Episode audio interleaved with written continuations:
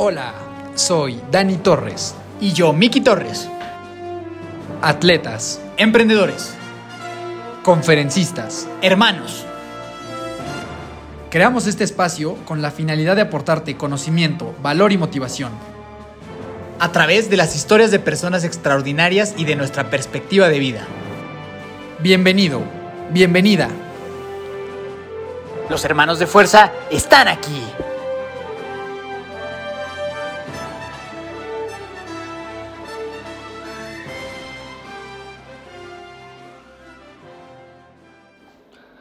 Mi siempre amada familia de fuerza, ¿cómo están el día de hoy? Los saluda Daniel Torres. Dani Torres, muy contento, muy entusiasmado por estar con ustedes un lunes más. Un episodio espectacular el que tenemos el día de hoy. Miki, antes de presentarlo, saluda a toda la familia. Mi amadísima familia de fuerza, Miki Torres, muy feliz de saludarlos en otro inicio de semana eh, con un gran episodio muy interesante, sobre todo si es que tú eres de las personas que nos has preguntado cómo inicio un podcast, quiero iniciar un podcast, no te puedes perder este super programa. Así que mi querido Dani, por favor, presenta a este super crack. Efectivamente, en esta ocasión tuvimos oportunidad de platicar con Jerónimo Ávila. Jerónimo es un emprendedor serial y finisher de Ironman 70.3. Jerónimo es fundador y presidente de Element, una de las agencias de marketing más importantes de Latinoamérica. También es fundador de Sonoro, compañía de medios enfocada en contenido de audio que está revolucionando la industria del podcast. Sonoro produce algunos de los principales podcasts del país, como por ejemplo Leyendas Legendarias, Crónicas Obscuras, Dementes y también produce el podcast de nuestro querido amigo Javi Martínez, Rockstars del Dinero. En el episodio del día de hoy hablamos de los factores clave para iniciar un podcast, el futuro del contenido en audio y cómo medir el timing en el emprendimiento. Sin más, te dejo con este extraordinario episodio con Jerónimo Ávila. Mi estimado Jerónimo, ¿cómo estás? Bienvenido a Hermanos de Fuerza, tu casa. Dani, Miki, ¿cómo están? Qué gusto estar aquí con ustedes. Gracias Igualmente. por la invitación. No, hombre, gracias a ti, mi querido Jero. Y, y vamos a empezar eh, con las preguntas de fuerza, que son preguntas eh, relativamente sencillas para que la gente te vaya conociendo, ¿vale? 8200 por 48, ¿no? exactamente, exactamente, casi, casi. Eh, pero vamos a empezar con, con, una bastante fácil. Si tuvieras un superpoder, así tipo los Vengadores o la Liga de la Justicia, ¿cuál sería y por qué? Eh, viajar en el tiempo. Ok. Eh, y, y, y, más que para ir al pasado, o sea, creo que habrá momentos en el pasado que estaría increíble saber cómo fueron. Creo que siempre he vivido con esta idea de cómo será el futuro. Okay. Eh, y, y, mucho de, mi, de lo que hago y de lo que me gusta y me apasiona, que tiene que ver con la innovación y la tecnología, pues siempre pienso en cómo serán, no sé, las computadoras del futuro o la medicina en el futuro. Y la verdad es que el futuro es hoy para todas las generaciones, ¿no? Lo mismo pensó yo creo que el, el primero que vio el fuego o el primero que vio un avión, pues estaba viviendo ese futuro en algún momento y nosotros hoy creemos que las computadoras y el metaverso y lo que tú quieras es como el futuro de nuestros abuelos, pero pues va a ser el pasado de nuestros bisnietos, ¿no? Entonces, como que creo que es un, es, es, una ilusión que siempre uno quiere llegar, pero que nunca llega, porque siempre hay una zanahoria más adelante. Entonces, siempre he pensado que viajar en el tiempo me ayudaría a saber qué será de algunas cosas que hoy me imagino, pero pues que quién sabe, ¿no? Ahí, ahí me gustaría agregar algo. Seguramente ya has leído el libro de Sapiens, me imagino. Este, pero me encanta cómo hay una parte donde menciona que en algún momento nosotros, hoy los que estamos vivos, vamos a ser vistos como los neandertales. Y está impresionante porque lo creo absolutamente. O sea, va a llegar un momento en el que todo lo que hoy nosotros hacemos va a ser visto como de madres. ¿Por qué hacían esto estos güeyes a lo mejor en mil o, o cientos de años? ¿no? Entonces creo que ese tema del viaje al futuro es súper interesante. Y ese libro, ahora que lo mencionas, creo que cuando lo leí, una de las cosas que más me gustó es como hacer conciencia del tiempo, justamente, ¿no? O sea, porque creemos, no sé, por ejemplo, que la pandemia, como que, puta, somos los primeros seres humanos que viven algo así difícil. Pues no es cierto, ¿no? O sea, ha habido guerras, ha habido extinciones, ha habido otras enfermedades, pero a la hora que no ves la historia como en un time span más amplio, creo que es difícil formarse un criterio de cómo esto ha pasado en mil otras maneras siempre y, y siempre uno sale adelante y siempre este, como que la vida de uno se vuelve chiquita contra lo que es la humanidad y el tiempo, ¿no? Y ese creo que es un libro que te ayuda mucho a tener esa dimensión y esa magnitud de las cosas con los siglos o los milenios, ¿no? Como lo plantea ese libro. Vientos, vientos. Eh, siguiente, ¿cuál es el mejor consejo que te han dado o que has escuchado? Pues creo que de repente como creérsela creo que es un buen consejo, ¿no? Y que de repente uno le falta ambición para lograr más, ¿no? Eh, creo que eso siempre es como bueno, sí, soñar, teniendo los pies en la realidad y, todo, pero pues sí, como siempre, aspirar a, a, cambiar las cosas y a lograr lo que nadie ha logrado. Vientos, y ahora lo contrario, el peor, que has escuchado o que te han dado. Pues creo que justo como que seas como cauteloso, que no puedes, que es peligroso, que tengas cuidado. O sea, creo que a veces la vida es corta y hay que ser más arriesgados, ¿no? Bien, entonces totalmente de acuerdo. Dinos algo que muy pocas personas sepan de ti, algún dato curioso sobre ti. Este, pues por ejemplo, que soy muy fan de YouTube y que por eso me dedico a lo que me dedico. Ok, eso, eso va a estar Una vez estuve chupando con Bono, este, eh, pues ahí tengo buenas historias alrededor de eso. Órale, órale, seguramente ahorita nos vas a contar varias de esas ya eh, de lleno en el programa. ¿Tienes alguna mascota? Sí, tengo un perro. ¿Qué, qué, qué perro es? Es un maltipú, es una mezcla de maltés con pú y con poodle y, este, y se llama Tomás. Ok, ok, está, curioso. En, honor de Major Tom de la canción. Space Oddity, que es una de las canciones que más me gusta de David Bowie. Gran canción, gran canción. Eh, y, ya para ir terminando, faltan nada más dos. Eh, si pudieras tomarte un café con cualquier persona de la historia de la humanidad, vivo o muerto, ¿con quién sería? Pues mira, estaría indeciso entre Einstein y Darwin. Ok. Definitivamente mucho, muy interesante sería ese café. Y por último, recomiéndanos una película, una serie o un libro y si puedes las tres mejor. Pues mira, de libros el de Sapiens me gusta mucho por todo esto que ya platiqué. Eh, ahorita estoy leyendo uno que se llama The Code Breaker, que es la historia del, del equipo, pero principalmente de la mujer que descubrió esta tecnología de CRISPR que se usa para editar el, el, ADN, pues que un poco es como la, la herramienta que seguramente usaremos hacia el futuro para, para manipular como un poco la genética pues de distintas especies, está súper interesante.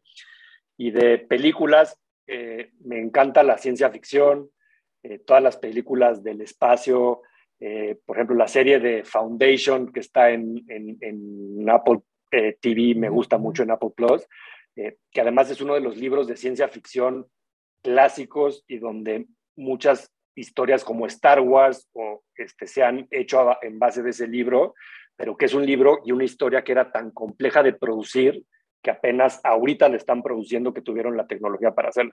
Y la verdad es que es una serie que está padrísima, me gustó mucho y es relativamente, tiene pocos meses. Ah, perfecto, pues ahí está, grandes respuestas y pues ahora sí entramos de lleno al tema.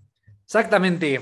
Pues ahora sí, mi estimado Jerónimo, eh, yo quiero hablar de muchos temas, quiero hablar de, del podcast, quiero hablar de Sonoro, de Element, de varios temas. Nosotros cuando nos conocimos, pues yo te platiqué que habíamos encontrado como una mezcla que le interesaba mucho a la gente relacionada a emprendedores deportistas, ¿no? Entonces, con esto en mente, me gustaría, antes de que empieces a contarnos un poquito de tu historia como emprendedor y, todo y todo lo que has aprendido a lo largo de los años, me gustaría que nos contaras de este Ironman 70.3 Oceanside 2018. ¿Cómo te fue? Y cuáles fueron como, como tus mayores aprendizajes de manera muy concreta de esa competencia? Pues mira, creo que eh, eh, esas, o sea, cuando uno empieza a hacer ejercicio, siempre me ha gustado la bici y luego dices, ay, pues estaría padre hacer un triatlón y empiezas con un sprint y luego empiezas con uno completo y, ahí vas avanzando en ese, en esa, eh, digamos, pasión, este, pues siempre hay como una, ¿cuál es el siguiente nivel de las cosas, no? Y, yo creo que en la vida hay muchos retos emocionales, personales. Eh, podría, a veces podría ser eh, ayudar, a veces podría ser generar cosas, ¿no? Eh, pero creo que de repente también ver los límites que tiene uno físicamente como que es una de esas cosas que es interesante entender. Y, yo creo que lo que he aprendido de, de, de esa, pues digamos, de ese viaje y, que el, el Ironman o alguna competencia exigente siempre es como un buen recordatorio, es que a veces hay más cosas, en es más fuerte la cabeza que, que, el, que el, cuerpo, ¿no? Y, y, que hay veces que para acabar esas competencias requiere mucho más estar concentrado y, y, pensar que creértela que lo vas a lograr y no dejarte vencer por el cansancio, el hambre, el frío, el calambre, lo que sea que dificultad que tengas que sobrepasar. Eh, y es en especial, creo que nunca he sido tan buen nadador, la verdad. Este, y, y es como de las partes que tenía un poco más de miedo de, de cómo, que también lo iba a hacer. Y, y ese que escogí, eh, digamos, el mar es helado, la neta. Entonces, aunque traía un wetsuit que obviamente había usado dos veces en un lugar que no era ni de cerca igual de frío de donde era la competencia, a la hora que me metí al agua, nada más los pies, y era como meter el agua a una cubeta con hielos así helada, que en segundo se te entume el pie. O sea, como que dices, ¿qué hago aquí? Y te empieza a dar como miedo de que, puta, no estoy listo para esto, ¿sabes? O sea, mucho entrenamiento en una alberca, puta, 18 grados en un club, pues no tiene que ver nada con el mar. Y además veías focas, ¿no? O sea, ahí cerquita donde era el evento, dices, no, pues esto va a estar difícil, ¿no? Entonces, es como muy complicado cómo pues te mentalizas ante todo eso que te está pasando, que no tenías planeado y que pues claramente no, no estabas listo para, para afrontar, este, y pues, pues de repente, ¡pum!, suena y todo el mundo se te avienta encima y pues tienes que nadar y tú estás ahí confundido de qué está pasando. Entonces, a veces eso, ese primer minuto parece como estar abajo del agua dos horas, ¿no? Y, pero es justo cuando tienes que poner la cabeza en su lugar y decir, pues aquí estamos, ya hay que darle, y pues, el frío se te quita a los cinco minutos y pues arrancas y ya que estás ahí a la mitad, pues ya sale la otra mitad, ¿no? Pero creo que esa parte, por ejemplo, es como una buena analogía de, pues los imprevistos, las cosas nunca son como pasan, y si a veces uno tiene la idea clara y el objetivo que quiere lograr, cueste lo que cueste, pues las cosas salen, ¿no? Sí, 100%, yo comparto absolutamente eso, o sea, creo que a mí lo que me gusta mucho del, del, endurance es justamente eso, que termina siendo un reto mental y una prueba mental mucho más que física. A ver, obviamente hay que estar preparados físicamente, pero justo en esas competencias, cuando normalmente las cosas no salen como uno lo tiene pensado, es cuando la parte mental entra, entra en juego. ¿Y tienes visualizado un Ironman completo o, o la neta no mucho? A veces sí, a veces no. la, la verdad es que creo que es una competencia que demanda mucha preparación y no he tenido una buena etapa donde tenga el tiempo o esté dispuesto a sacrificar lo que hay que sacrificar de, este, para hacerlo. Entonces, por ahora no. Tal vez ¿Lo tienes así como medio de bucket list? Sí, sí me gustaría, este, pero pues me he enfocado a otras cosas, he estado en otros emprendimientos en estos últimos dos, tres años y creo que he puesto el tiempo y la energía ahí. Y creo que mientras esas cosas no avancen y esos ciclos no se cierren, creo que no me quiero tampoco desenfocar. Disfruto mucho las carreras cortas, este, le he pegado mucho más a la bici que a correr. Eh, obviamente he cuidado, por ejemplo, más mis rodillas. Entonces, pues también como que me he orientado a otras cosas y que también me divierto y está padre y disfruto por ejemplo, ahora hago bici con mis hijos, y entonces pues, también es otra parte que a veces cuando haces estas competencias que hay que entrenar tantas horas todos los días, los fines de semana, los largos, pues sacrificas mucho a la familia, tengo hijos chicos, ¿no? Entonces, pues también creo que aprovechar ahorita que están en una edad divertida y, y hacer esos, esos cosas de la bici, por ejemplo, juntos, pues también es otra parte, tiene otras satisfacciones que también están bien. Claro, sí, totalmente de acuerdo. Sí, completamente de acuerdo. También hay que ser inteligentes también estos deportes tan intensos porque también una decisión eh, mal tomada puede acabar en malos resultados. No hay mucho que sacrificar, sí, estoy completamente de acuerdo. Ahora sí, quiero cuéntanos un poquito de tu infancia. Me interesa mucho conocer cómo eras de chavito, siempre te gustó mucho el tema de la tecnología, cómo fue esta experiencia de tu primera computadora, o sea, cómo, fuiste de, chavito, cómo fuiste creciendo hasta llegar a esta parte de lo que hoy eh, eh, has ido construyendo poco a poco por un lado, creo que siempre he sido curioso de cómo funcionan las cosas. Creo que eso es algo que con, en retrospectiva he entendido de dónde viene eso que hago. O sea, siempre desde niño desarmaba las cosas, por ejemplo. ¿no? Este, y obviamente no aprendía nada de cómo funcionaban, porque pues, obviamente eran cosas más complejas de lo que a esa edad puede uno entender.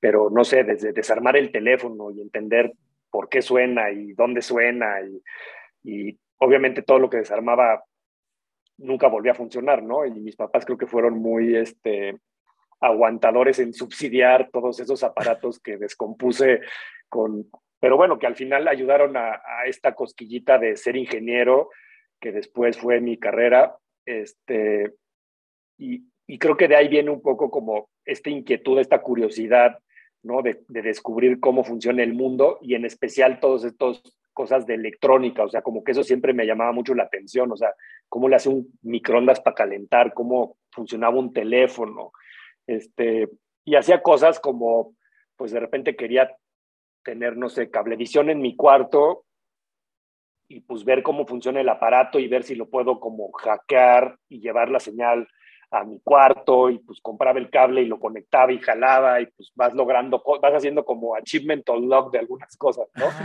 Este, o hacer llamadas de larga distancia sin que te las cobren.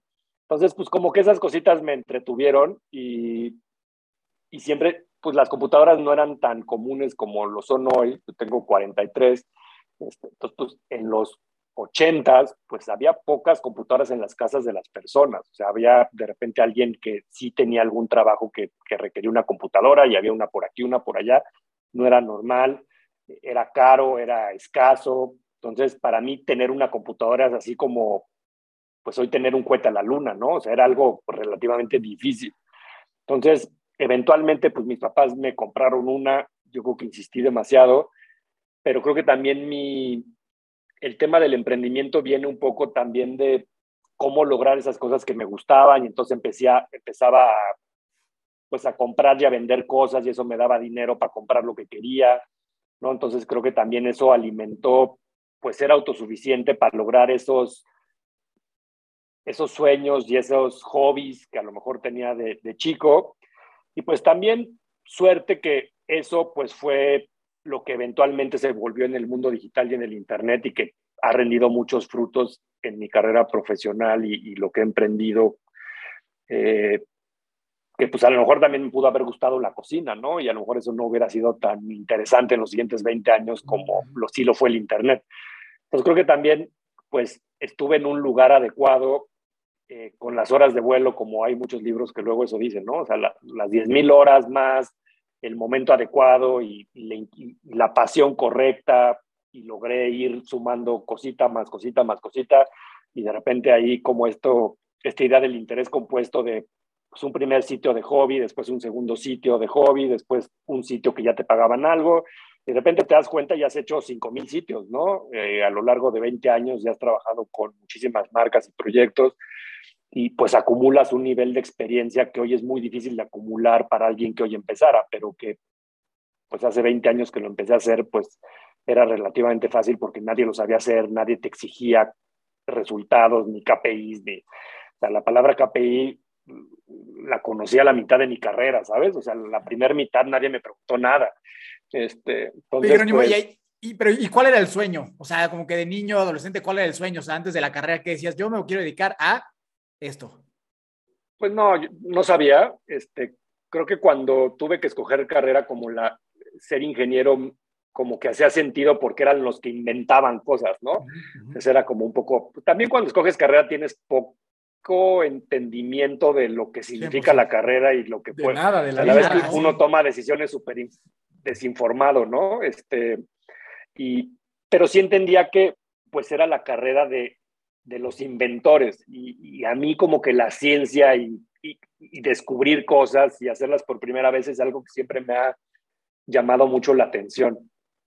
Sí, como que al final creo que por toda la historia que, que platicas, como que tú siempre tuviste ese, pues sí, como ese, ese gen inventor y como que a lo mejor tu sueño quizá a lo mejor no era tan claro como de, ah, voy a inventar este, un cohete que vaya a la luna, pero sí tenías como a lo mejor de chiquito este deseo muy grande de, de, inventar cosas, ¿no? Que al final ahí yo te quería hacer una pregunta. Entonces, tú con esto que dices, porque cuando de chiquito, o sea, no podríamos decir como que esta curiosidad de desarmar y armar cosas fue algo aprendido. Entonces, ¿tú crees que ese, esas cualidades y esos skills que para un emprendedor son muy importantes, se desarrollan o uno nace con esas características? Yo creo que las dos. Yo creo que por ejemplo, hay, hay, muchas personas que dicen que puedes ser quien tú quieras, ¿no? Pues yo creo que no. O sea, uh -huh. por ejemplo, yo probablemente me hubiera encantado ser físico nuclear, pero a lo mejor no tengo la capacidad para entender ese nivel de matemática, ¿sabes? por más de que estudie y le eche ganas, pues no la tengo. O si quisiera ser basquetbolista, a lo mejor no tengo la altura, ¿no? Por decirlo. Entonces, yo creo que uno nace con un set de capacidades y a lo mejor pude haber sido cinco profesiones. Pero pues hay otras tantas que no pude haber sido porque no tengo esas capacidades fisiológicas, emocionales, intelectuales, eh, culturales, etcétera. Eh, pero sí creo que dentro del set que te toca, está en ti desarrollar ser doctor o ser ingeniero, por ejemplo. Imagínate que esas hubieran sido las dos que yo hubiera podido ser bueno. Este, y, y hay veces que por la familia en la que te toca nacer y el lugar en el que te toca vivir con los privilegios que te toquen, es más fácil desarrollar unas que otras. Y luego creo que está esta parte de las pasiones, ¿no? O sea, a lo mejor yo tengo la, hubiera podido tener la habilidad de ser doctor, pero a lo mejor no me apasiona y me aburre. Entonces no hubiera nutrido esa parte. Entonces yo creo que es una mezcla de ambas, con las capacidades y las realidades que nos tocan, en el, en el tiempo también en el que sucede eso, y después, pues lo que en, en tus intereses y en tus pasiones combina, y hay veces que logras descubrir eso a una corta edad, como creo que a mí me pasó, y pues eso ayuda a descubrirlo a la mitad de la vida, ¿no? Este, entonces ahí donde creo que también el tiempo, tiempo adecuado está muy en función de todas esas cosas. Sí, 100%. Entonces tú entraste a la carrera, antes de esto ya estaba el tema como de los websites, este, o sea, ya lo traías sí, antes de entrar a la carrera ya hacía websites, ya ganaba dinero de hacer websites. ¿Y eso, ¿Y eso tú lo ganabas, o sea, como Jerónimo Ávila o ya existía esta parte como de él? No, no, un poquito ahí como, de Jerónimo. O sea, tú hacías las páginas y listo. Sí, súper de freelance, este, súper desestructurado en términos de negocio. O sea, ganaba mucho dinero para lo que era mi edad y para lo que, por ejemplo, gente de mi edad ganaba. Entonces, siempre me he ido bien en ese sentido. Este, y entonces por eso lo seguía haciendo, pero por darte un ejemplo, yo todavía acabé la carrera, estudié una maestría en finanzas y todavía terminando la maestría ni siquiera existía Element y muchos años todavía después ni siquiera sabía si, si mi, mi futuro estaba en hacer es seguir haciendo eso, ¿sabes? O sea, muchos amigos me decían, oye, a ver, pero estudiaste ingeniero y luego estudiaste una maestría en finanzas y haces website, estás pendejo, ¿sabes? O sea, era como, este, porque era un, parecía hobby, ¿sabes? Este, cinco doritos después, hoy en la ultradigitalización del mundo, pues es súper cool y todo el mundo hace eso y hay mil agencias y hace 20 años me veían como, este está desperdiciando el tiempo haciendo pendejadas, ¿no? Este, entonces me tardé muchos años en la vida en entender que sí podía vivir toda la vida de eso que hacía y que me gustaba.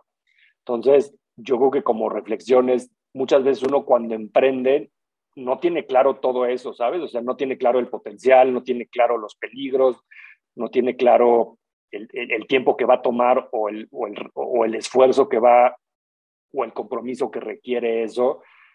Y creo que está bien porque si uno lo tuviera claro día uno, a lo mejor no se atrevería a hacer muchas de las cosas, ¿no? Entonces yo creo que esa ignorancia a veces es una bendición en el que te deja avanzar y ya pues a mitad del camino pues es más fácil decir, no, pues ya mejor lo termino y me aviento la otra mitad del maratón, que si me hubieran avisado que era, el agua estaba fría y que claro. tenía iba a ponchar dos llantas, pues a lo mejor no lo hago, ¿no? Sí, vas. No, y, y, ahí, Jerónimo, justo hablando de estas cosas como de la ignorancia y eso, ¿tú cómo empezaste? O sea, ¿quién a ti nadie te debe haber enseñado a hacer las websites, o sea, debes aprendido tú solo. Sí, súper autodidacta. Y luego aprender como, ah, pues puedo vender esto, ¿no? O sea, como que pues, a la gente le puede interesar. O sea, fue más o menos igual, ¿no? Como de, pues voy a, voy a, voy a hacer una y a ver si las vendo, ¿cómo está? Sí, pues primero lo hice de hobby. Mi primer, o sea, aprendí a hacer websites por hacer un club de fans de YouTube. Y y después eso, pues ya que aprendí, pues alguien me dijo, oye, ¿me puedes hacer el mío? Sí. Y después el segundo, pero el, por el segundo o el tercero ya me pagaron, poquito, pero me pagaron. Este, pues luego, pues cuando eres chavo, pues te alcanza para ir al cine y, irte a dos fiestas y pues está todo dar, ¿no? O sea, como que pues, es lo único que necesita uno. Eh, pero pues más adelante te empiezan a pagar más y a veces llegas a un momento en el que te pagan mucho más de lo que necesitas y entonces ya se vuelve algo mucho más grande de lo que piensas y que a lo mejor hasta te sobra dinero para reinvertirlo, para hacer otras cosas. Pero pues esa dinámica, eh, pues conforme va pasando, la vas entendiendo y asimilando. Yo creo que en muchos de los casos de, emprendedores nacen esas ideas desde la pasión y los hobbies y, lo que te gusta y solito se encausa a que puedes hacer dinero o vivir de eso, ¿no? A veces vivir bien, a veces vivir más o menos, a veces vivir mal, pero pues es lo que te gusta. Hay historias de todo, ¿no? O sea, no todas las historias te va bien tampoco. O sea, no sé, hay gente que le gusta mucho hacer música, pero pues, es un negocio difícil. Entonces, pues aunque ahí esté tu pasión, no significa que vas a ser eh, Jay-Z, ¿no? Este, eh, y ganar mucho dinero y tener una novia guapísima. O sea, pues también hay muchas historias de pues, gente que nunca pudo publicar un disco, y a lo mejor tuvo el talento y tenía la pasión.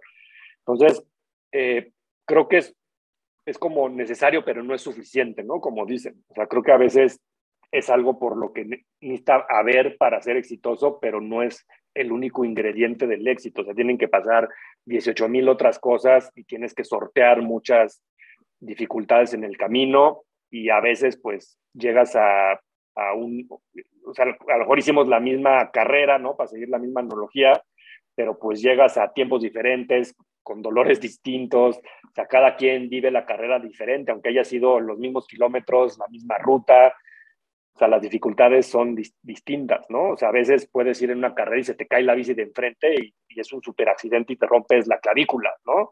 Y pues era el mismo circuito, la misma hora, nos preparamos igual, este, y pues cada quien tiene desenlaces diferentes. Uno nunca sabe. Sí, 100%. Yo creo que tocaste dos temas que me parecen muy importantes. El tema de la ignorancia. Yo siempre he creído que cuando eres joven, y todavía hasta cuando no eres joven, la ignorancia puede ser un asset súper valioso. O sea, el, el, de repente no saber a lo que te estás metiendo y aún así aventarte, es mucho mejor que a lo mejor ser, o sea, investigar tanto y, ya tener tanto conocimiento que justo como dices, de haber sabido que el agua estaba helada, pues dices, no, hombre, yo esta madre no me voy a meter ni de loco, ¿no? Entonces creo que la ignorancia usada de una manera inteligente puede ser muy buena.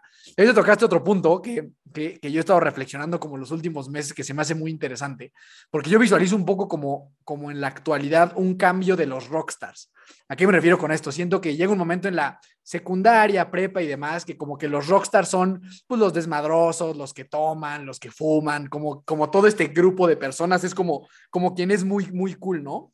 Pero lo que estamos viendo hoy es que los rockstars de hoy son esos chavos que eran tranquilos, que a lo mejor justamente descomponían teléfonos y luego los volvían a armar. O sea, como que gente que tenía como unos gustos distintos a lo que en ese momento padecerían los rockstars. Y hoy los rockstars es esta gente que construye cosas a partir de un fondo intelectual y no nada más como, como del desmadre y demás que a lo mejor podría ser como en la secundaria, en la prepa. Entonces, ese cambio como de, de perspectiva en cuanto a quién es un rockstar hoy me parece súper interesante. ¿Tú qué opinas de eso? O sea, yo, yo veo hoy eso, que hoy la gente a la que más se le aproximan y como la gente justo que toma este papel de rockstar es más bien la gente que construye algo que lo que a lo mejor en etapas más tempranas era alguien que no construía nada, pero que a los ojos de, de, la edad que tienes en ese momento es valioso. ¿Tú cómo ves esa parte? Sí, estoy seguro que así es. Yo que, que es algo que además ya lleva un tiempo pasando. Eh, creo que ahora empieza a ser más evidente que antes, pero, y te voy a dar un par de ejemplos. O sea, yo creo que si ves las empresas más valiosas del mundo, como puede ser a lo mejor eh, Google o Apple o Tesla, ¿no? Ahora que está de moda, pues están muy basadas en esa innovación y pues de repente los fundadores y, o directores de esas empresas es gente relativamente joven y que trae más este corte, ¿no? Eh, y es más como el role model a seguir, al menos desde el punto de vista del emprendimiento de los empresarios. Entonces, sí creo que si lo ves desde la parte de las corporaciones y de los negocios, creo que ese es un role model que ha cambiado mucho eh, creo que también se han roto muchos paradigmas de que tienes que seguir una carrera profesional para ser exitoso. Y no sé, se me ocurre la historia de o de Steve Jobs o de Bill Gates, de pues, cómo no siguieron ese camino de una escuela de Ivy League y, ser graduado en Harvard, y solo los que eran graduados en Harvard la hacían, justo ellos fueron el, polo opuesto y hasta renunciaron esos caminos y les fue muy bien, yo soy de las personas más exitosas. Entonces, por eso creo que también es, es algo que lleva eh, sucediendo muchas décadas, pero hoy que esas personas y empresas están consolidadas y que indiscutiblemente son las número uno, pues son obvio que los 70s, 80s que tomaron esas decisiones fueron inteligentes esas decisiones, ¿no? Y luego creo que si lo ves con las generaciones jóvenes, pues empiezan a pasar cosas como probablemente cuando yo estudié mi carrera, eh, como ingeniero industrial, digamos, del 96 al 2001, para que veas más o menos la diferencia, hace 20 años, lo normal y lo que se veía bien era empezar antes de que acabara la carrera a trabajar o cuando acabas la carrera salir contratado de estas grandes empresas como Procter Gamble, por ejemplo, o una armadora de coches. Y era emplearte en esas eh, empresas y si no lograbas conseguir una chamba en el octavo o séptimo semestre de tu carrera para empezar a trabajar en tu carrera en eso, eras como un loser, ¿sabes? O sea, no se veía bien. Y justo por eso de repente a mí me veían que hacía website, decían, este güey está ah, pendejo. O sea, eh, el tema de emprender se veía mal, ¿no? Yo creo que si hoy haces un, una encuesta en el Ibero o en cualquier universidad hoy, este, en México y en el mundo, y les preguntas a 100 estudiantes, ¿quieres emprender o quieres trabajar en Procter Gamble? Yo creo que el que no quiere emprender y el que sí quiere trabajar en estas corporaciones legacy es el que lo voltean a ver raro, ¿sabes? Exacto. yo creo que ha cambiado desde esa parte de, de carrera y, de, y hoy el ser emprendedor se ve como algo cool, ¿no? Este, no se ve como algo loco. Este, al contrario, creo que el no emprender te ven como de puta, pues este güey quiere vivir en la Matrix, ¿no? Este, eh, eh, eh, entonces, yo creo que ese también es un cambio generacional que pues también hace que el role model sea justamente el que arriesga, el que no sigue el camino tradicional, el que... Entonces, eso también hoy tiene que ver, súmale los influencers, ¿no? Como role models de muchos de los jóvenes, los, los gamers, los eSports. Entonces empiezas a ver cómo empieza a florecer todas estas cosas alrededor de este tema en distintas dimensiones, ¿no? Pero pues empieza a ver gente en los eSports que ganan más que los futbolistas, ¿no? Y entonces, pues, obviamente eso cambia esto que estamos platicando. Empiezas a ver que un, eh, a lo mejor un creador de contenido en YouTube este, pues de repente puede ser igual de exitoso que un empresario. Entonces, pues también se empieza a ver no tan mal un camino contra el otro, y entonces también estos eh, personas a seguir o modelos a seguir de los jóvenes o de los no tan jóvenes, pues empiezan a cambiar. Entonces, sin duda, creo que eso ha cambiado y que hoy el mundo es diferente en cómo perciben esas figuras. y, también creo que, para cerrar el tema, creo que también hay más conciencia de la trascendencia que antes y que a veces como el propósito desde las marcas, las corporaciones, pero sobre todo en las personas, me toca trabajar con mucha gente joven y de repente creo que hay, a veces hay motivadores más grandes que el sueldo, que es cambiar al mundo, ¿sabes? Y ser parte de ese cambio al mundo.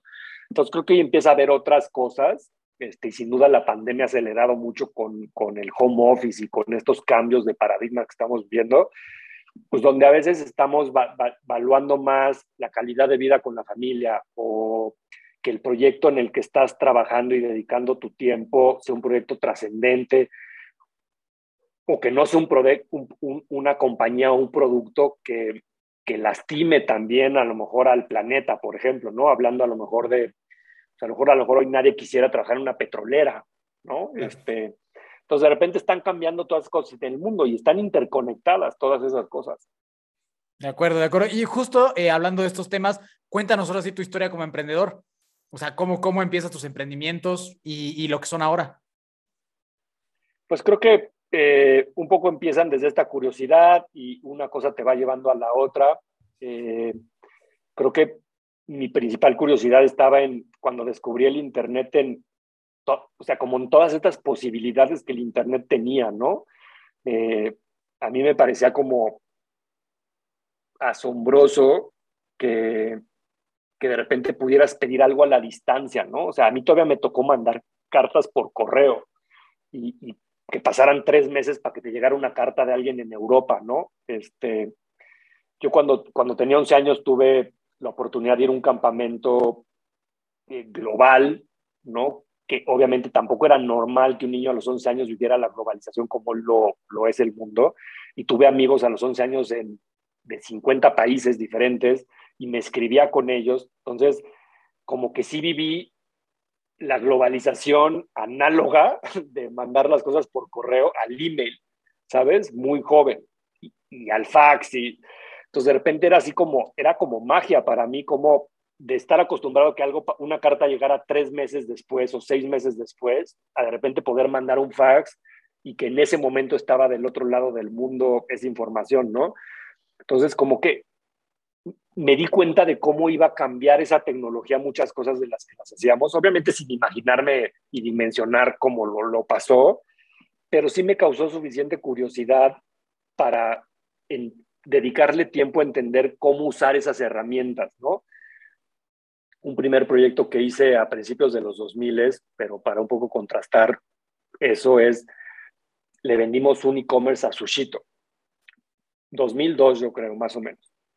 Y ese e-commerce, una de las cosas que propusimos es que pudieras medir el tiempo en, en dónde estaba tu pedido. Entonces, le confirmamos a la gente cuando llegaba el pedido, cuando entraba a la cocina y cuando salía el repartidor a, a entregarte, ¿no? Y de repente nos veían como locos de que proponíamos esas cosas. Estás hablando de hace 20 años, o sea, sí es un buen de tiempo. Este, y lo hicimos y lo logramos y funcionó ese proyecto, pero la gente no lo entendía. O sea, el mundo, o sea, no, los, los usuarios no estaban listos para valorar lo que implicaba hacerlo y la información que les daba, ¿sabes? Y, hoy y eso lo hacían a través, o sea, el usuario entraba a un website o a dónde entraba. Un website. Okay. A un website súper primitivo con cinco botones este, en texto casi casi. Pero jalaba, o sea, sí este, pasaba. jalaba y te daba la información y los de la cocina le picaban y, en ese momento se actualizaba el servidor. Este, digo, obviamente había un poquito de latencia y no era perfecto. Este, estás hablando cuando, cuando el internet te conectabas por modem y la velocidad era 256 kilobytes por segundo. O sea, era. Pero, ¿eso, ¿eso se, se, te ocurrió a ti o Sushito te lo pidió? No, no, se nos ocurrió a mí y a los amigos con los que hacía esos proyectos y se lo vendimos a clientes como Sushito, ¿sabes? ¿Y eso, todavía este, no era Element? No, todavía no era Element. Este, pero fuimos muy innovadores con esas cosas, ¿no? Eh, te podría platicar otro. Son los mismos pasos que tiene Uber Eats hoy, literal, así los que, los que tú hiciste son los mismitos que hoy, si tú piensas algo en Uber Eats, son iguales. Y, y, es curioso, porque hoy que lo ves que funciona y que el mundo lo exige y que todo es normal, este, y, pero de repente llega alguien que te dice que, que es experto en, en, user experience, pues la neta como que lo volteas a ver y dices, been there, done that, y hace 20 años que propusimos eso, no me digas, no me vengas a chorear con esto, ¿sabes? Este, eh, pero está padre porque también es como tuve la oportunidad de realmente proponer esas cosas cuando nadie las había hecho, ¿sabes? Y aunque hoy es normal, este, pues está padre porque te da orgullo haber tenido esas ideas 20 años antes. Que justo es el tema, ¿no? O sea, que como que llegaste antes de la ola, o sea, pues no era, no era lo suficientemente mainstream como para que se adoptara la tecnología, ¿no? O sea, no había la, o sea, la penetración de los celulares, la tecnología, o sea, por más que hubieras querido, el volumen. no era el momento. No era el momento y está bien, ahora lo entiendo, ¿sabes? Claro. Este, otro que me pasó que, que es increíble esa historia es, eh, le fuimos a vender a Pizza Hut, ese ya era Element y a lo mejor era más como 2000 seis, yo creo, siete, eh, les, hicimos un plan para hacer una, para, para hacer una Pizza Hut en línea, ¿no? O sea, hacer un full e-commerce como hoy existe. Hicimos el, el, la arquitectura, la tecnología, lo que implicaba, y me acuerdo que era un proyecto que a lo mejor valía como un millón de pesos de aquel entonces, y que pues era mucho dinero, y, y, un poco cuando lo presentamos me dijeron, no, pues es que esto es el 20% de lo que me cuesta hacer hoy una sucursal física, prefiero mejor hacer otra sucursal física más, ¿no? Casi, casi. Y hoy, obviamente, no lo hicimos. Eh, Domino's lo hizo a lo mejor 10 años después. Y hoy el 70% de las pizzas en Estados Unidos se venden en línea, ¿sabes?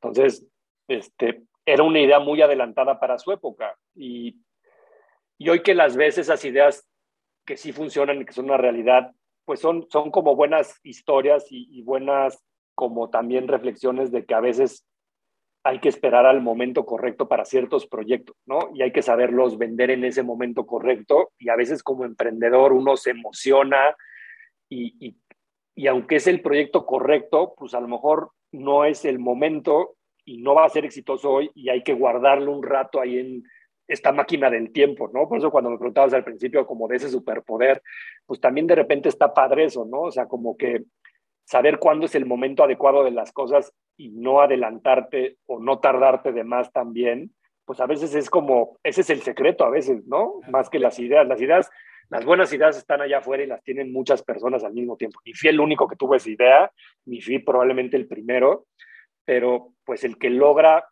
darle forma en el momento adecuado, hacer el pitch adecuado a la persona adecuada, pues es el que gana la carrera. Y, justo, justo ahí me parece algo muy interesante, creo que me encantaría que nos platicaras, que, o sea, tú tienes esta super idea, que, que, evidentemente para ti era muy lógico que iba a funcionar y que hoy funciona, pero ¿qué haces tú como emprendedor, como persona a nivel emocional, personal, cuando te dicen, güey, la neta, no, güey, o sea, esto no va, cuando aparte tú estás seguro que sí va? O sea, ¿cómo, ¿cómo te repones para eso y decir, ok, pues mi idea no jaló ahora, como dices, la voy a guardar un rato y voy a seguir? Porque a nivel emocional me imagino que también va a haber un tema de decir, no, pues igual y si estoy medio güey, ¿no? O sea, igual y si no, no, no jala en ese momento. ¿O cómo le hiciste para reponerte y decir, pues vamos por otra? Eh, creo que siempre he tenido un buen autoestima y a lo mejor eso se lo debo también a mis papás. Entonces, como que es, pues bueno, si no es esta, es la que sigue, ¿sabes? O sea, como que creo que nunca me he detenido y me he clavado en eso, ni me he bajoneado en eso.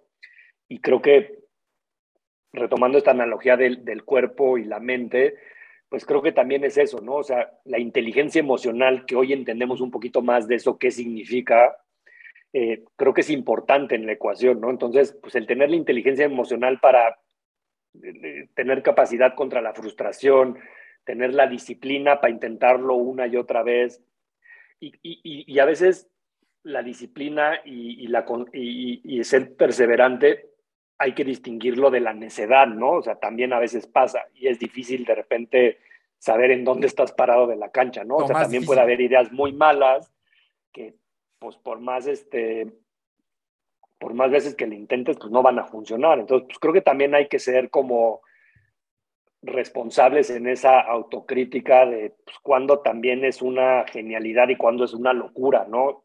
Y es bien difícil.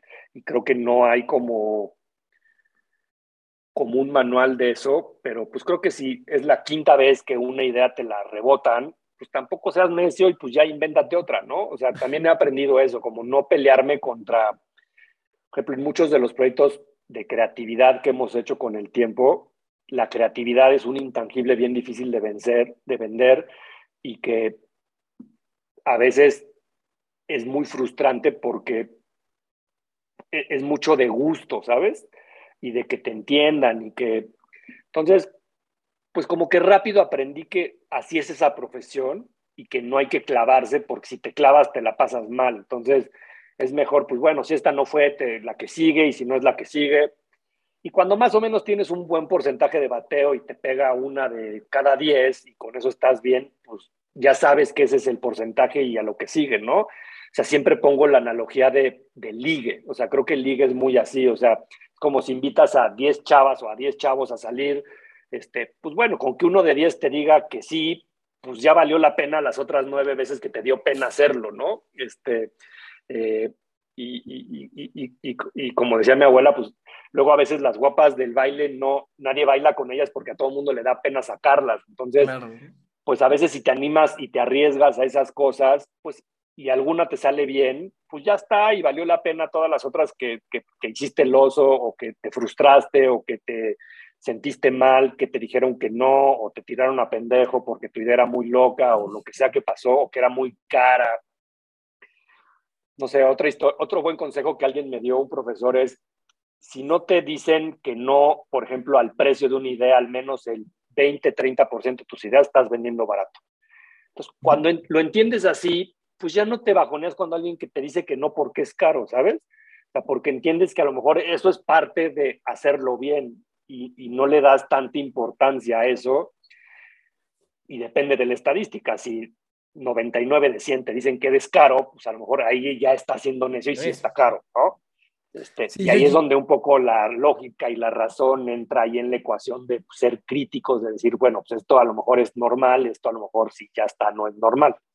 100%, yo creo que tú ahorita, Jero, mencionaste un tema que, que lo dices como con mucha naturalidad, pero que yo creo que es el motivo principal por la gente, por qué la gente no emprende. Es el miedo a que rechacen sus ideas, el miedo a que no jale lo que tenían pensado. O sea, creo que eso que a lo mejor tú de alguna manera has experimentado toda tu vida y ha sido como algo natural, es como el principal factor que detiene a la gente por perseguir sueños, porque dicen, puta, es que si fracaso y si no jala, y yo creo que esto que tú dices de perder el miedo, decir, pues mira, si no jala una vez, si no jala dos, tres, cuatro, cinco y pega la décima, pues a toda madre. Creo que la gente no se pone en posición de fracasar lo suficiente como para ver siquiera si llega esa décima o esa octava, ¿no? O sea, a lo mejor lo rechazan una vez y a partir de esa vez se trauman y nunca vuelven a intentar. Entonces, creo que eso que dices es bien, bien valioso. Eh, y un poquito con eso en mente, me gustaría que me platicaras sobre así cómo Element eh, fue, fue, creciendo, en qué momento reventó a lo que es ahora y luego cómo llega Sonoro también a tu vida, que es algo que, que también me interesa mucho tocar.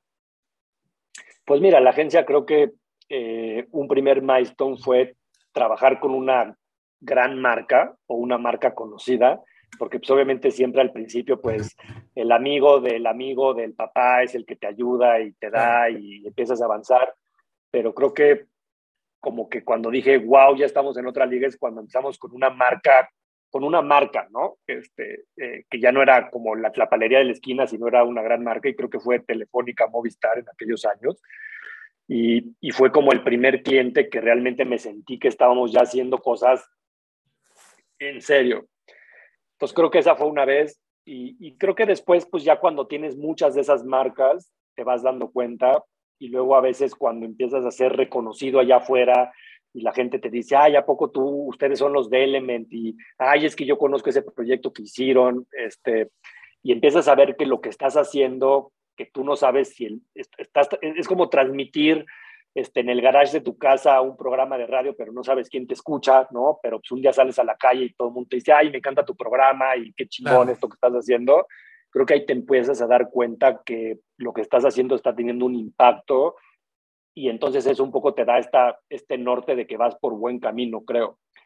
¿Y, ¿Y ahí cuál era, cuál era el producto? O sea, el producto estrella de estas empresas grandes eran websites o, o e-commerce o qué era? Sí, yo creo que del, del, 2004 que se fundó la agencia a, al 2010, 11, era muy web-based entonces eran sitios, landing pages, mail marketing, banners, todo lo que era como el web 1.0.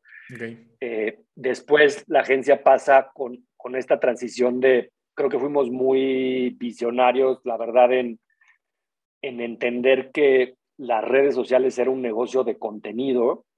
Eh, coincidió en que emprendí un proyecto de, de contenido con, con Gustavo, un socio y amigo y compadre, eh, hicimos un primer proyecto que se llamaba paréntesis.com, que empezó siendo como cliente, me pidió que, eh, que, nos conocíamos desde chicos, sabía que yo hacía website, él quería hacer un proyecto como CNET, que es un proyecto, es un site de tecnología eh, en Estados Unidos y quería hacer algo así en español porque no había.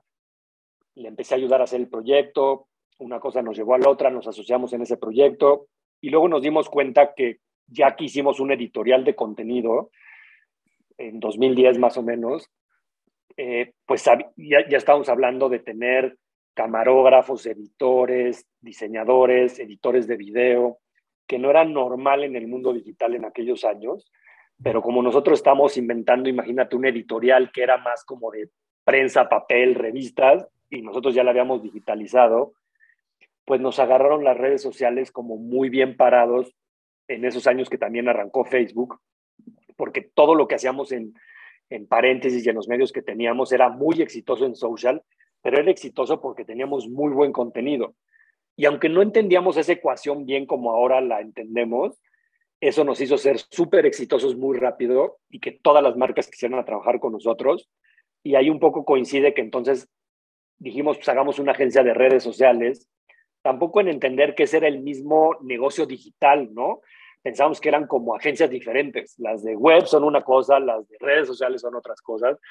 Y con los años, pues obviamente era el mismo negocio y eso ayudó a que la agencia evolucionara y llegáramos primero que muchas otras agencias y que muchas otras compañías a ser exitosos en hacer eso, ¿no? Teníamos una, de repente no nos dimos cuenta y éramos una agencia de más de 100 personas, donde teníamos un estudio, teníamos foro, teníamos cámaras, cubríamos 10 eventos en el mundo, este, trabajamos con marcas super, ya no trabajamos con una marca grande, trabajamos con 40 marcas grandes. Y entonces ahí empiezan a ver como otras dimensiones y eso te empieza también a abrir otras puertas. Y, y creo que también lo que he aprendido es, tienes la oportunidad de tener una escala que te permite llegar a otras ligas y hacer otra escala de proyectos que a veces esa es una barrera de entrada para los que empiezan, ¿no? O sea, yo me pongo a pensar, de repente me ha dado dar, este, me ha tocado dar mentoría a otras agencias chiquitas o, gente que empieza, y la verdad es que es bien difícil porque hoy entras a una industria que ya es súper madura, que la competencia es brutal y la vara es súper alta, ¿sabes? Entonces, ya no tienes esta, esta oportunidad de fallar, de demostrar, sino que, pues, para que te den un proyecto es, mira, me di cuenta de eso cuando empezaron las apps, eh, empezamos a hacer rápido las primeras apps en la agencia y de repente un cliente me dice, oye, pues dame una lista de las 50 apps que has hecho. Y, y ahí como que me cae el 20 de, es que este cliente está tonto, o sea, nadie ha hecho más de 5 apps. Este, como que me piden mis 50 apps como para ver si estoy calificado, ¿sabes? O sea, ahí te das cuenta que la gente no entiende tampoco nada de lo que están haciendo. Pero fue el reflejo de entender también cómo la exigencia era absurda en algo que empieza, ¿sabes? Eso no me pasaba cuando yo empecé a hacer los websites y cuando empecé a aprender esas cosas. Yo sí tuve la oportunidad de fallar y aprender y equivocarme y que no me quitaran el proyecto y que no hubiera 15 personas que me querían pedalear la bicicleta. Entonces, creo que también a veces estar en esas ventanas de oportunidad te permiten aprender con ciertas ventajas u holgura este, que más adelante, pero también otra cosa que te da la escala es, pues tienes la oportunidad de invertir. O sea, nosotros en la agencia llevamos muchos años en que hemos podido estar adelante porque pues, tenemos los recursos para tener a alguien aprendiendo, imagínate hoy, para ponértelo en términos de moda de hoy, tener hoy a cinco personas haciendo pilotos en el metaverso para aprender eso, cómo funciona y cómo se hace. Entonces, es una agencia que empieza, no tiene el dinero para poner a cinco personas que no cobran, que no generan dinero de lo que están haciendo, a, a pilotear y aprender de esas cosas, ¿sabes? Entonces ahí es cuando también los que lograron consolidar, y eso funciona en cualquier negocio, ¿eh? en una disquera, en una productora, en una, en una startup de fintech igual, pues no es lo mismo lo que hoy puede tener de recursos un Bitso con el fondeo que tiene y, las pruebas y las cosas. Pueden patrocinar tres equipos de fútbol porque tienen ese dinero y eso les va a ayudar a hacer el branding rápido, que les va a ayudar a penetrar rápido y, entonces e, es como un efecto dominó eso, que a veces si no tienes la escala y los recursos no puedes hacer esas apuestas. Y, y la verdad es que los que ganan las carreras, pues, eh, siguiendo la analogía del deporte, pues hay tres medallas, ¿no? Y el cuarto no importa y el quinto menos. Entonces, pues van a ser reconocidos los tres primeros que lleguen. A lo mejor ahí sí hace la diferencia la bicicleta y ahí sí hace la diferencia la alimentación y el coach y que lo hayas podido pagar y pues no todo el mundo tiene esas oportunidades. Sí, completamente de acuerdo con eso. Creo que ahorita, a diferencia de lo que a lo mejor te pasó con Sushito y Pizza Hot, aquí sí te subiste a la ola en el momento correcto, ¿no? Y otra ola que creo que... suerte, ¿sabes? O sea, a veces no es de que la tenía clara, de que... Ah, sucedió, o sea, o sea, de repente ya estabas arriba de la ola en, en el timing adecuado, ¿no? Y, otra ola que creo que estás en el timing adecuado es justamente este tema de Sonoro y el podcast. Entonces, me interesaría conocer un poquito tu perspectiva general acerca de todo el mundo del podcast eh, y todo relacionado al audio. Yo creo que el tema del audio es algo que simplemente va a seguir creciendo por la sencilla razón de que es muy práctico todo lo que sea audio y voz. Eh, entonces, pero ¿cuál, es tu perspectiva alrededor de, de, esa, de, esa, industria? Igual antes de que te arranques, mi, mi estimado si te puedes, si nos puedes explicar qué es Sonoro para la gente que, que tal vez no conoce todavía. Sí, pues, eh, pues Element, como bueno, ya lo platicamos, es una agencia digital, ¿no? Y hacemos mucho de estos temas digitales.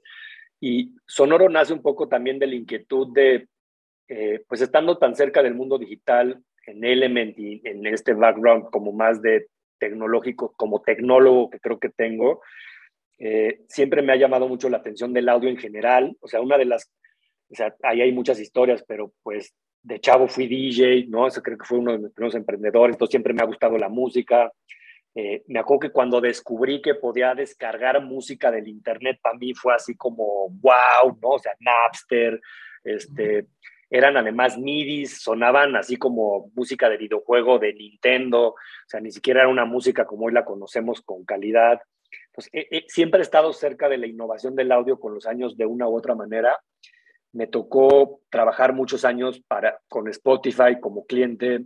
Les ayudamos a, a lanzar muchas de las campañas en, al principio en México y en muchos países de Latinoamérica. Entonces, entiendo muy bien o sea, me tocó explicarle a la gente que era una plataforma de streaming, este cambio de modelo de comprar tu, tu música en iTunes y tenerla que descargar y sincronizar en tu iPod al streaming. Entonces, como que conocía muy bien la industria por una u otra razón. Y, y, luego también creo que está esta parte como de explorar otras fronteras, ¿no? Y, y desde hace varios años me di cuenta que el audio tenía una convergencia de, de entrada, la música es yo creo que la primera industria que se transformó digitalmente, por ejemplo, en las disqueras, y creo que ya va como en su quinta transformación, ¿no? Este, y creo que esta que sigue tiene que ver mucho con la interacción y con la inteligencia artificial o, la data, como la queramos bautizar, pero siento, que los asistentes de voz están agarrando un nivel de inteligencia que ya empiezan a ser horas interesantes, ¿no? Eh, yo me acuerdo que, no sé, cuando tenía 15 años había estos softwares que había uno que se llamaba Dragon, que en teoría le dictabas la tarea a la computadora y no la tenías que transcribir. Puta, parecía el sueño de oro, ¿no? De, de los, de todos los estudiantes, ¿no?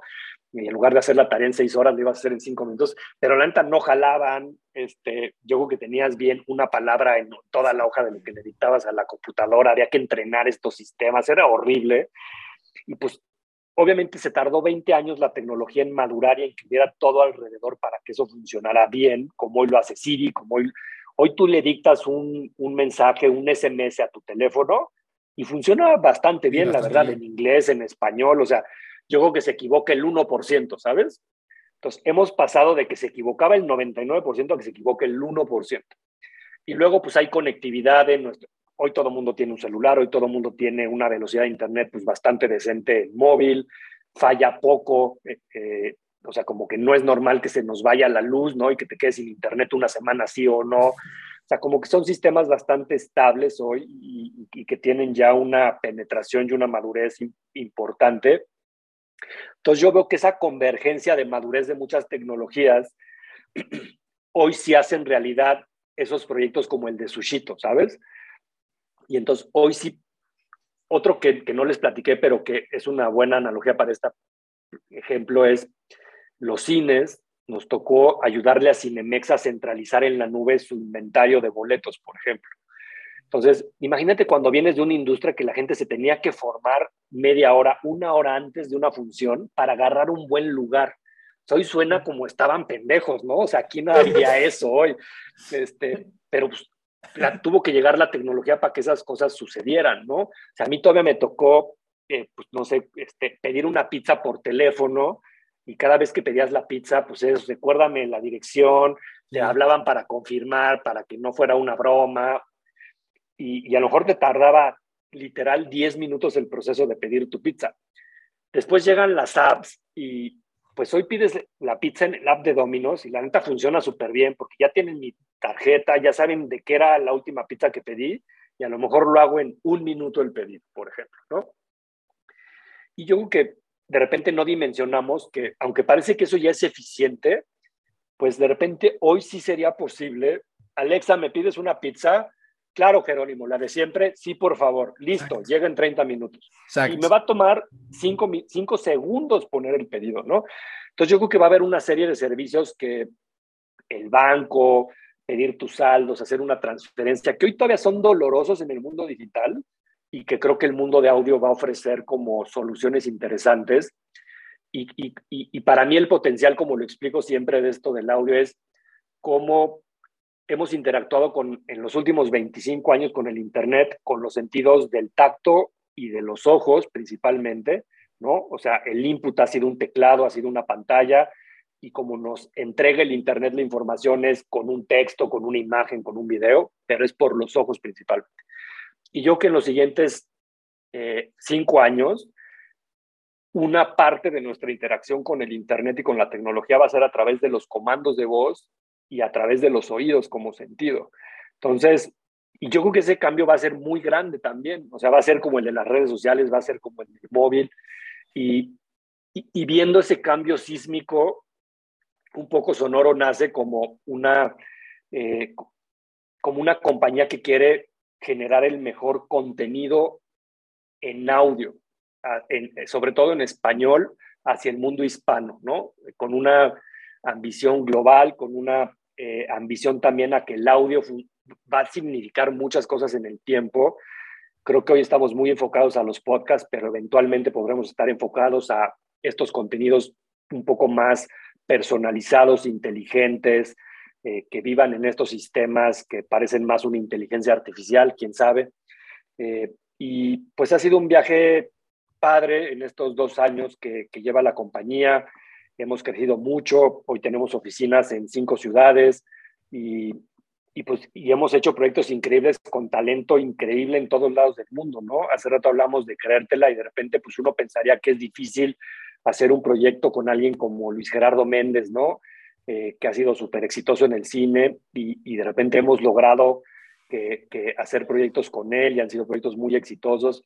Entonces, de repente tener esta conversación con estos grandes creadores globales o internacionales y que sí te tomen la llamada y que sí los puedas convencer de un proyecto, pues también eso te habla de, pues a veces hay que creérselas y hay que ser ambiciosos de pues, no quedarse eh, como apuntando a la luna, ¿no? En ese sentido, y ir por, este, no sé, el otro día platicaba, o sea, pues quién sería un Avenger que nos gustaría tener en una serie, ¿no? O que represente bien el mundo hispano.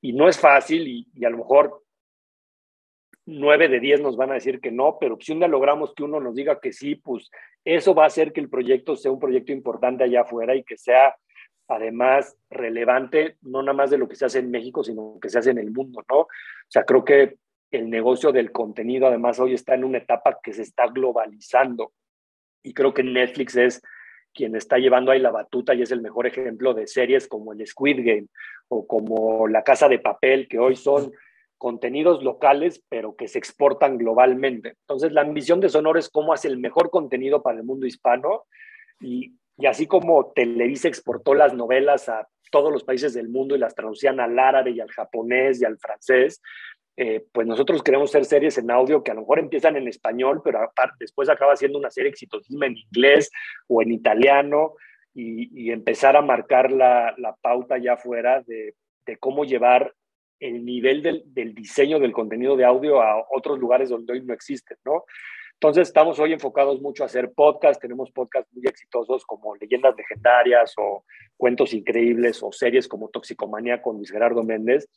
Eh, entonces, pues queremos trabajar con los mejores creadores, con las mejores marcas, con las mejores compañías que quieran explorar el mundo del audio. Y pues tenemos un equipo de profesionales increíble en muchas latitudes, con mucha experiencia. Y pues he dedicado como pues, pues, prácticamente toda la pandemia a, a crear ese, ese proyecto. Eh, tengo un socio increíble que se llama Josh en Estados Unidos con quien lo he hecho eh, y hemos hecho un equipo increíble que nos ha ayudado a, a, a, hacer todo este sueño realidad. Y para mí, un poco regresando a esta plática como de, del emprendedor y eso, para mí es como esta nueva aventura, ¿no? Es como de repente ser Bilbo y decir, pues ya fuimos a a esta montaña, pero ahora sigue esta otra que no tenemos ni idea cómo se hace y hay que descubrir y hay que... Entonces, siendo como este astronauta digital, eh, pues creo que es de repente como una nueva misión ahí de StarTech, de pues ahora a ver qué nos encontramos y cómo funciona y, y ahora descifrar este otro nuevo mundo, ¿no? Y aunque pues te sirve un poco la, la experiencia sin duda de lo que has hecho y, a veces hay cosas que se parecen mucho, pues es entrar, salir de esa zona de confort y, y aprender otras cosas que no tenía idea cómo hacerlas y, y creo que eso está padre, me gusta y, y, creo que es también esta parte como de mantenerte entretenido y, e incentivado, ¿no? De, de, hacer como estas cosas nuevas por primera vez. Sí, yo creo que está, está increíble, yo la verdad es que soy, o sea, gran admirador de lo que están construyendo con Sonoro, me parece muy valioso, yo creo lo mismo, o sea, con relación al audio, yo creo que va a agarrar muchísimo, muchísima fuerza por el simple hecho de que es más práctico y creo que el ser humano justo siempre va a elegir lo más fácil. Entonces, justo el ejemplo que ponías me parece perfecto. O sea, en lugar de que yo agarre la app y que a lo mejor hoy ya la app de Dominos me ahorra un proceso, no sé, de media hora, me lo pasó a cinco minutos. Si yo esos cinco minutos los puedo convertir en cinco segundos a través del audio, siempre lo voy a elegir. Entonces, yo también por ahí veo ese potencial monstruoso eh, en el audio. Eh, y las últimas preguntas, creo ya para, para cerrar eh, este, este extraordinario episodio ahorita hablamos un poquito de estas olas y demás, ¿no? De, subirte en el momento correcto. Alguien que hoy quisiera iniciar un podcast, alguien que, hoy quisiera empezar con su proyecto de un podcast, ¿está a buen momento de la ola o la neta ya se está quedando atrás? En caso de que esté en buen momento, ¿cuáles serían esos tres, cuatro tips muy concretos que tú le podrías dar a esta persona que quiere iniciar un podcast eh, y que todavía no sabe muy bien cómo, cómo hacerlo? Yo creo que esa ventana de oportunidad eh, grande ya pasó. Yo creo que eso ha de haber sido hace dos o tres años, la verdad. Yo creo que hoy el, el, el, el ecosistema del podcast empieza a ser muy, hay, hay, mucha oferta, entonces hay mucha competencia en ese sentido. Eh, entonces creo que, por un lado, creo que una de las cosas que creo que son importantes es no hacerlo porque está de moda, por ejemplo, ¿no? Porque hacer un podcast, como ustedes saben, ya han vivido, es una chamba y requiere de una disciplina importante. Es como hacer un Ironman, ¿sabes? O sea, no, no porque esté de moda y lo quieras publicar en tu Instagram, hay que hacerlo. O sea, es muy difícil hacerlo. Entonces, a menos de que realmente quieras hacerlo, no lo vas a lograr, ¿sabes? Este, y al quinto mes de entrenamiento probablemente vas a tirar la toalla. Entonces, yo creo que el primer paso es realmente que haya un, un commitment y unas ganas y una pasión atrás de ese proyecto real, ¿no? Y que no sea... E, esta historia es bien parecida como cuando empezaron los blogs, ¿no? Y entonces era cool hacer un blog y todo el mundo quería hacer un blog. Pero pues obviamente, pues la mayoría de la gente no es buena escribiendo y, después de cinco posts en su blog se dieron cuenta que era difícil, ¿no? Y costaba trabajo y lo dejaron de hacer. Entonces, esto no es diferente. Entonces, esa es como mi primera recomendación, o sea, que realmente haya como genuinamente ese interés y esa pasión por hacer las cosas y, creo que cuando existe eso, entonces existe la voluntad y existe la perseverancia para distinguirse y para hacer lo que se necesita hacer, ¿no?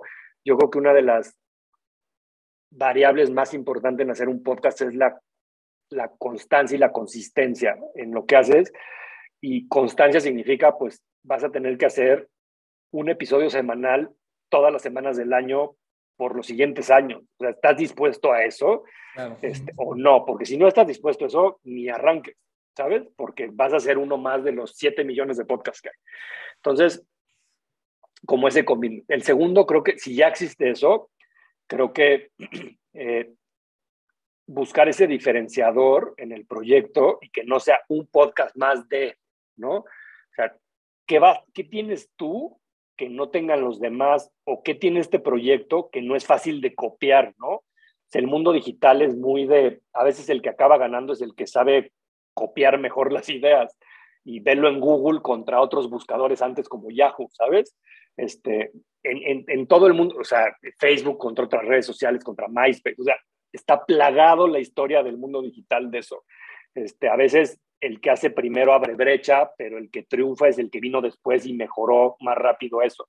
Entonces, la barrera de entrada de los podcasts hoy tecnológicamente pues es bajísima, o sea, no se necesita ni el gran estudio, ni la gran computadora, ni nada.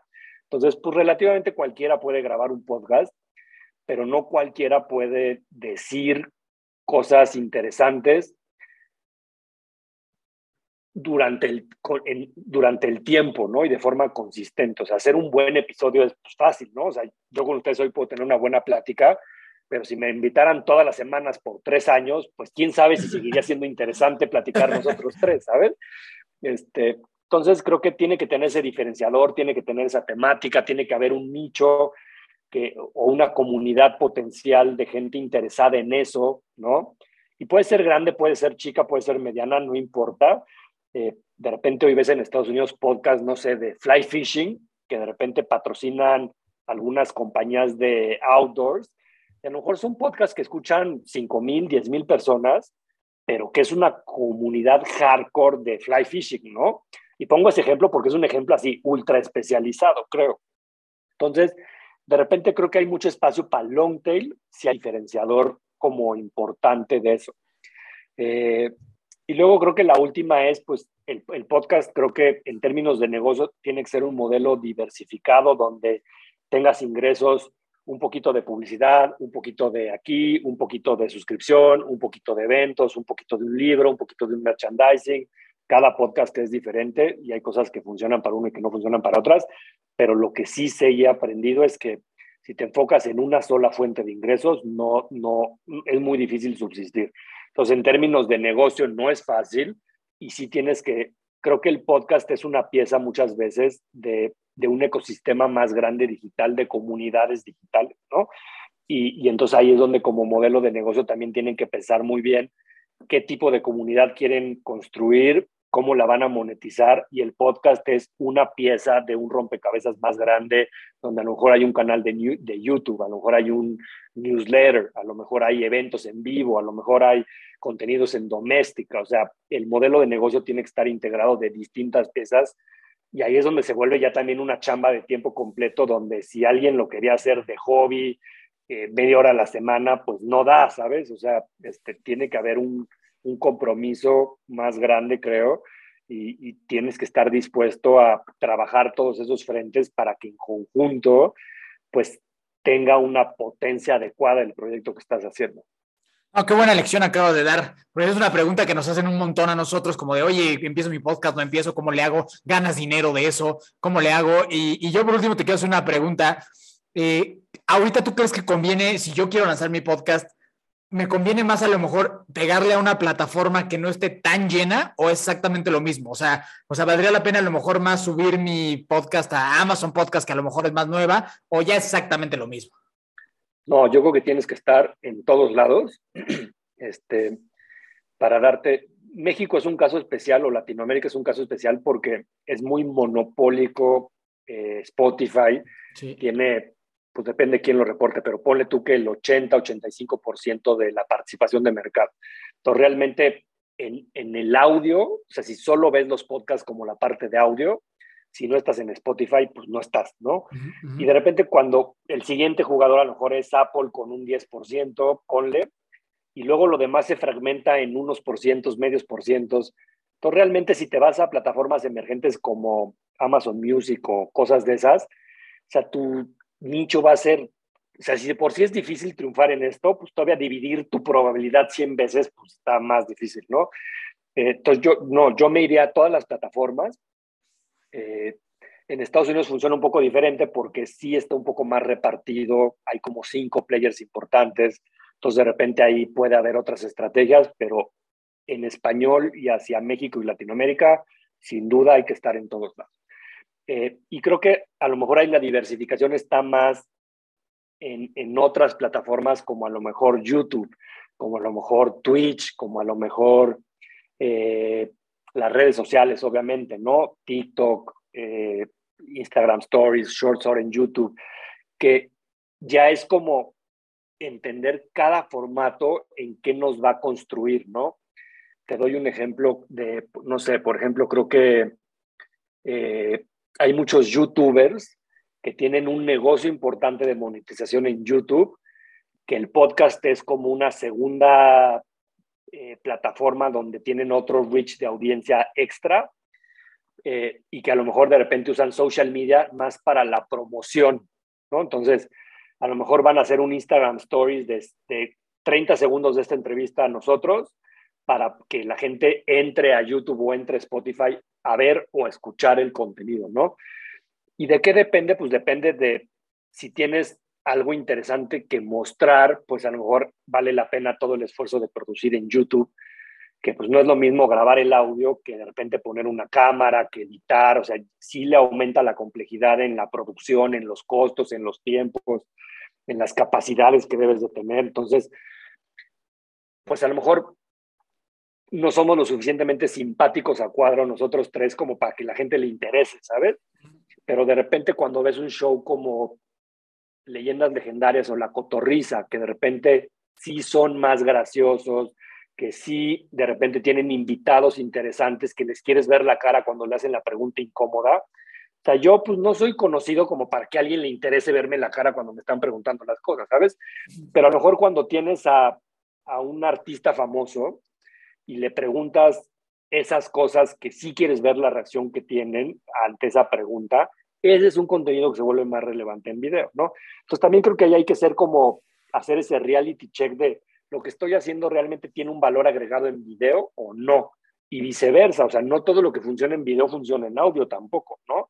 Y ahí tienes el ejemplo de los programas de radio, a lo mejor, que de repente hay muchas estaciones que hoy mandan a podcast sus shows tal cual como salen en el radio y pues tampoco funciona.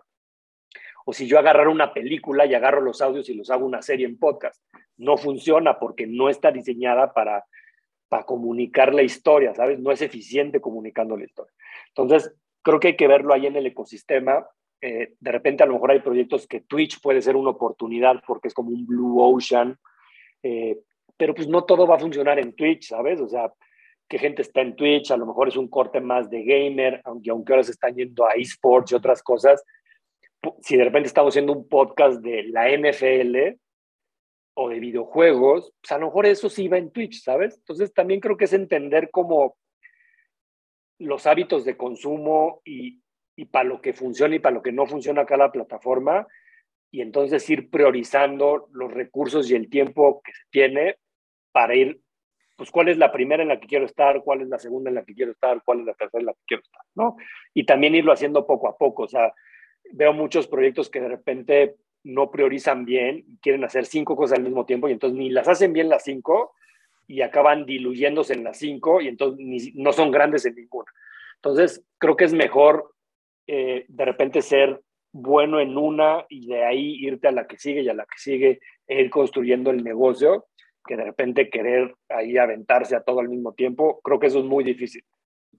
Bien, entonces, pues muchísimas gracias, Gremio. Creo que fue una, una, clase bastante interesante para nosotros que nos encanta ese mundo y para toda la gente que nos escuchó. Entonces, de verdad, mil gracias por haber estado con nosotros. Eh, seguramente eh, tendremos que hacer una segunda parte porque quedan muchas preguntas y seguramente nos van a preguntar un montón de cosas la gente que escuche eso. Entonces, te agradezco un montón por haber estado con nosotros en, en, en esta hora y cacho que estuvimos ya platicando y nos pudimos haber seguido más. Así que, pues bueno, mi querido Daniel, si tienes algo último que decir. Pues la última pregunta, que de verdad creo que esta fue la manera ideal de cerrar con el episodio, es esta cátedra de alguien que que quizá quiere empezar un proyecto, creo que esta es la manera ideal de que se le abran los ojos y, vea, pues de, alguien que se dedica en gran parte de su tiempo a esto, pues cuáles son los insights y entonces a partir de ahí decidir si inicia algo o, o quizá mejor no, no le entra ese toro, ¿no? La última pregunta creo que le hacemos a todos los invitados de manera muy, muy concreta, dos, tres palabritas. Si tú tuvieras la posibilidad, este superpoder, de impregnar el primer pensamiento que tienen las personas al despertar, ¿Cuál te gustaría que fuera ese pensamiento? Todas las personas del mundo van a despertar con estas siguientes palabras que vais a decir.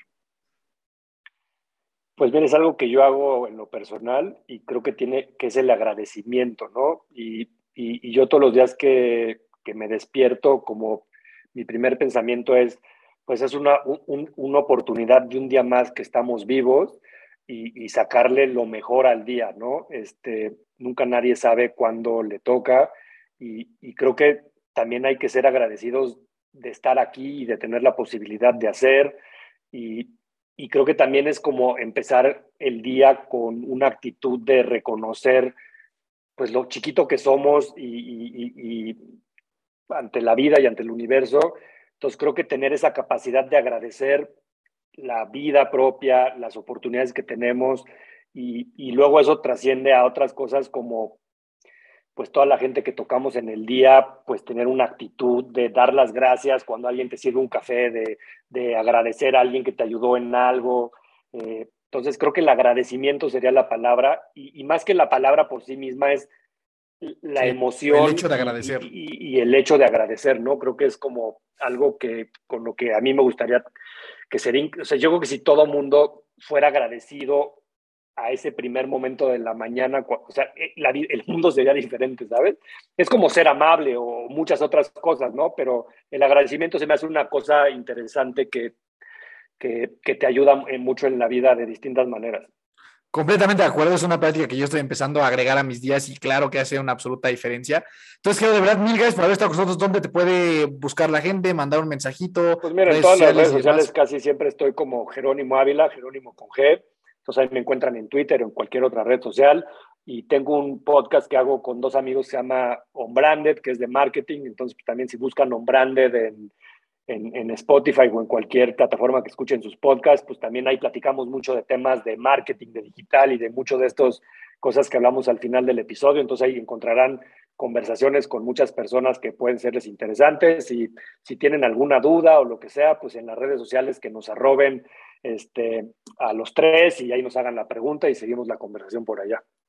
Buenísimo, de verdad, mil, mil gracias por haber estado con nosotros y a ti, familiar de fuerza que nos escuchaste, te agradezco muchísimo también tu tiempo. Mi nombre es Daniel Torres, Dani Torres, ahí me encuentras como Daniel Torres con dos O's en todas las redes sociales. Y de verdad, Jero, mil, mil gracias por haber estado con nosotros. Fue un súper, súper episodio, eh, cumplió completamente con las expectativas que tenía.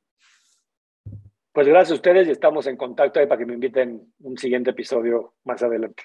Seguramente sí será, Te mandamos un abrazo hasta donde quieras que estés. Muchas gracias a ti que nos escuchaste. Eh, recuerda que nos encuentras como Hermanos de Fuerza en todas las plataformas donde existen y puedas escuchar un podcast. Y a mí me buscas y me sigues como Miki Torres C en Instagram. Y nada, nos vemos la próxima semana. Recuerda siempre que nunca te rindas y la buena suerte te encontrará.